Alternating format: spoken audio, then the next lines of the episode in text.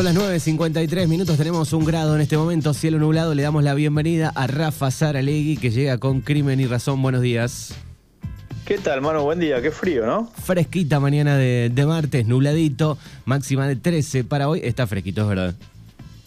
Sí, sí, está muy fresco. Aparte vi una helada que cayó bastante brava, ¿no? Las heladas mortíferas del invierno, exactamente. ¿Qué tenemos, ¿Qué tenemos para el día de hoy, Rafa?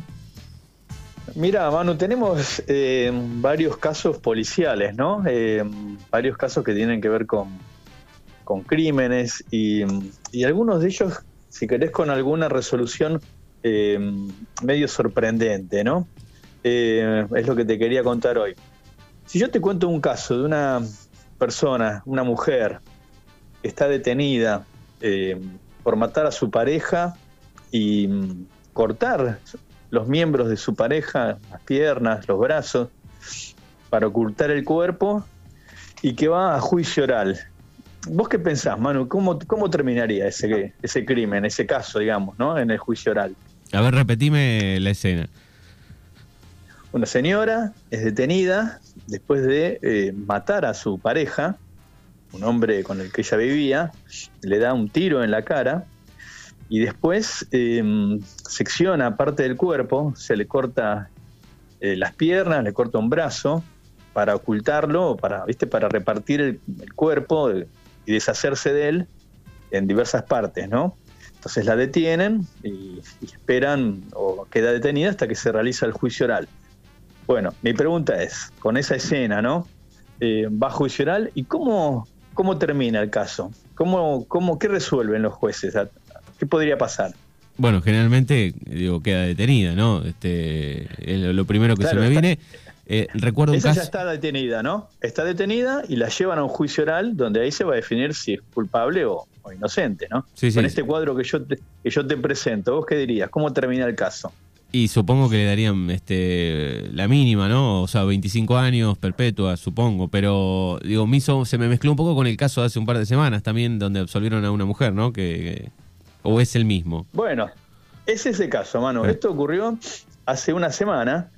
Eh, durante el fin de semana yo conseguí la copia de la, de la sentencia. Eh, este caso, la, mujer llama Mafalda Secreto. en el 2019 mata a su marido. El marido tenía dos armas en la casa. Ella en un momento se levanta y le pega un tiro en la cara. ¿no? Y después hace esto que yo te digo, le corta las piernas, le corta un brazo y, le pide a su hermano em, que le ayude a deshacerse del, cadáver, ¿viste? El hermano obviamente reacciona sorprendido por lo que había pasado y finalmente termina denunciando a Mafalda, a la hermana. Después el hombre falleció poco tiempo después. Em, bueno, Mafalda termina entonces em, detenida, llega la policía, los hace pasar, no se resiste en ningún momento les muestra dónde está el cuerpo, bueno, encuentra eh, la pistola o el revólver con el que ella le había disparado y, las cuchillas o los elementos cortantes que había utilizado para eh, seccionar el cuerpo, ¿no? Bueno, va juicio oral. Uno espera en un caso como este que, que, reciba una condena, prisión perpetua, eh, agravada por el vínculo, eso, que va a estar por lo menos 25, 30 años en, en prisión. Pero lo sorprendente, Manu, fue que el tribunal oral que la juzgaba, esto ocurrió en la ciudad de Colón, en el interior bonaerense, más hacia el norte de la provincia de Buenos Aires, la juzgó un, tribunal de pergamino y los tres jueces la terminan absolviendo, Manu. Eso por eso es un caso eh, llamativo y sorprendente, ¿no? La fiscalía le había pedido 18 años de prisión y mm, la defensa de, de Mafalda, una defensa particular, la abogada llamada Raquel Hermida Leyenda, sostuvo que en realidad Mafalda era eh, víctima de violencia de género, que eh, su marido, su pareja de apellido Arena, eh, bueno, la había sometido a toda clase de maltratos y de las cosas más aberrantes que uno se puede imaginar, ¿no? La llevó a consumir cocaína, la drogaba, mientras ella estaba drogada, así, con pérdida de conciencia, digamos, eh, la hacía prostituirse, o sea, dejaba entrar a gente en su casa para que tuviera relaciones con ella, mientras ella estaba inconsciente prácticamente, eh, o como que la vendía, ¿viste? vendía su cuerpo, una mujer que hasta ese momento era una señora laburante, digamos, tenía un, taller textil en su casa donde tenía eh, varias chicas empleadas, o sea, se dedicaban a la costura, tenía su trabajo, se ocupaba de dos hijas, una hija eh, tenía problemas de salud, también la acompañaba, la ayudaba. Durante años estuvo casada con un hombre que era un ludópata, un adicto al juego, a quien también mantuvo, digamos, inclusive le dejó vivir en la casa durante años, ¿viste?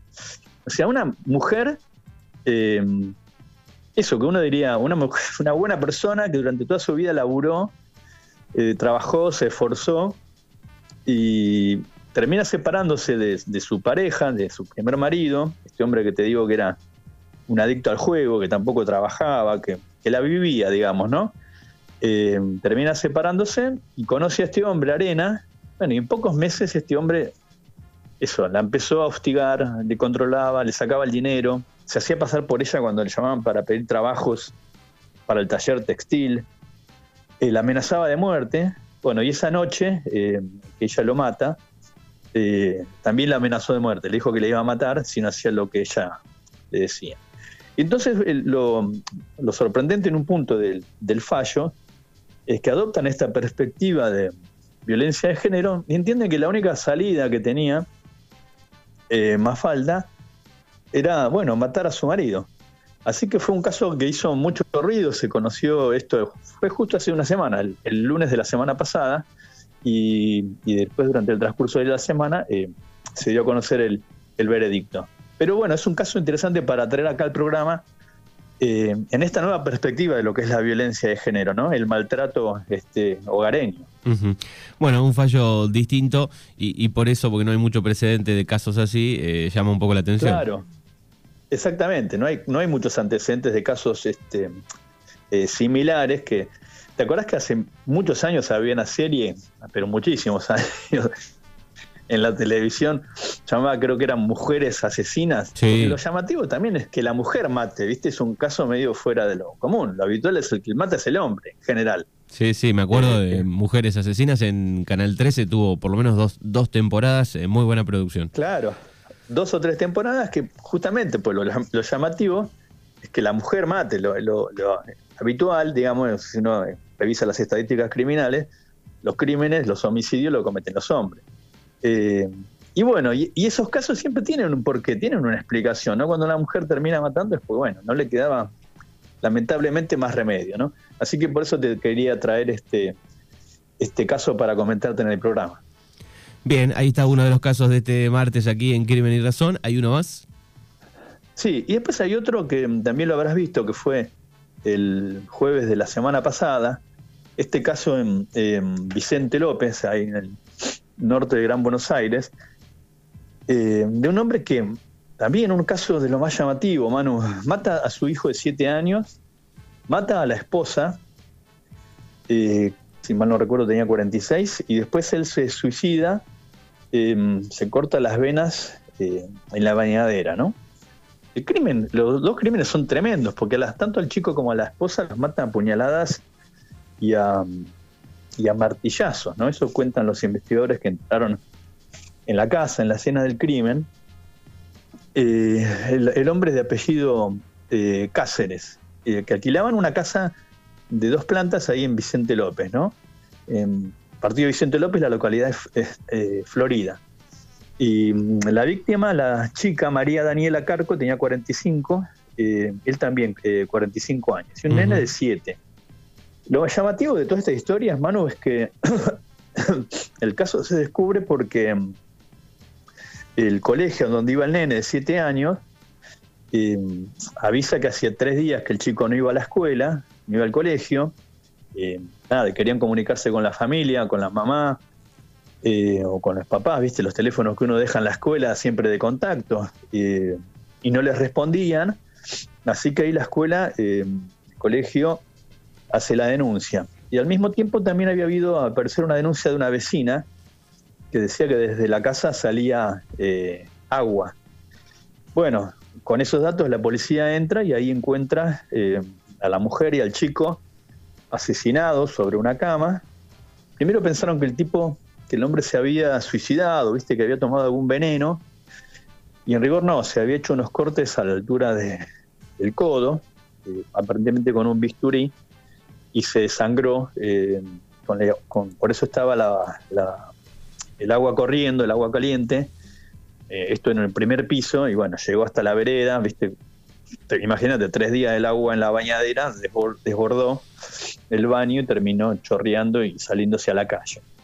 Eh, también un caso horrible, ¿no? Este, después se supo, al parecer, que este hombre Cáceres eh, estaba endeudado, ¿viste? que tenía una situación económica muy apremiante. al parecer la mujer se lo había contado también a, a la mamá de un compañerito de la escuela del nene, eh, que estaban medio acosados por deudas, que el tipo pagaba eh, con cheques y se los rebotaban.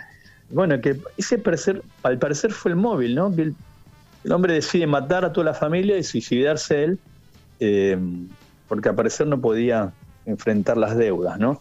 También que, que encrucijada, digo, ¿no? ¿no? No buscar otra salida, ¿no? Buscar otro tipo de ayuda. Eh, no, bueno, termina matando a toda la familia y, él se suicida, esto que te decía, cortándose las venas. Bueno, realmente es aberrante el caso de Vicente López y también se puso en debate, digo, la semana pasada un poco, digo, bueno, qué, qué importante el, llamado de la escuela, ¿no? el chico faltaba y rápidamente eh, llamaron, ¿no? en este caso, obviamente, no sirvió para nada, pero... Eh, porque creo que la semana anterior había estado en debate también el tema de, una escuela, de, creo que un niño que era maltratado, que la escuela no, no, lo había visto, digamos, este, el maltrato. Entonces, entonces, claro, estaba el debate. Eh, y bueno, en este caso, la escuela, el chico no viene dos o tres días y hizo el llamado, la denuncia, ¿no? Claro, toma, genera la alerta, ¿no? A ver qué está pasando. Eh, eso, eso como lo vos decís, mano, es importante, ¿no? Eh, a veces, viste, se mira para otro lado, eh, eh, se advierte en situaciones que, uno puede decir, acá qué pasa, algo raro pasa, pero también influye mucho eso de no meterse, viste, bueno, qué sé yo, será problema de ellos. y como vos decís, en este caso, bueno, afortunadamente la escuela avisa, pero bueno, obviamente ya era tarde porque estaban todos muertos, ¿no? Lamentablemente, tanto el nene como la mujer y, el tipo que termina suicidándose, qué sé yo, viste, es un caso tremendo, pero uno dice, bueno, ¿por qué matar a toda la familia, no? Qué sé yo, es un, buscar otro tipo de salida, ¿no? Pero bueno. No entra, no entra, no, no, no, se nos ocurre, cuando lo, analizamos no nos entra en la ah. cabeza. Yo cuando vi la noticia la primera vez, eh, no, no, no, no lo podés analizar, no te entra. No, viste, son casos extraordinarios. A mí eso es lo que me llama la atención, de estos casos de gente eh, entre comillas, digamos, común y corriente, digamos, no, no, no es gente que se dedica al crimen, que tiene toda una vida delictiva, digamos, ¿no? Como este que, el caso que te contaba de esta señora Mafalda, una, una mujer de más de 60 años también, ¿viste? O sea, que toda tu vida trabajaste, lo mismo, el mismo caso que este matrimonio, laburante ella también, eh, al parecer ex empleada del PAMI, eh, fue esta mujer y estaba con licencia y hacía viandas vendía, viste, comidas domicilio, digamos, para tratar de salir adelante, ¿no? y que después el marido termine matando a todos, eso es lo raro, ¿viste? Cuando una persona que no está, digamos, vinculada con el delito, eh, da ese paso tan, tan atroz que es, matar, ¿no? Sí, es terrible. Bueno, ahí están los dos casos que trajo Rafa en el día de hoy. Pueden seguir leyendo este y toda la información en crimen y razón.com, el portal de Rafa Saraley. Gracias y hasta el próximo martes, Rafa. Un abrazo grande, mano, hasta el martes que viene.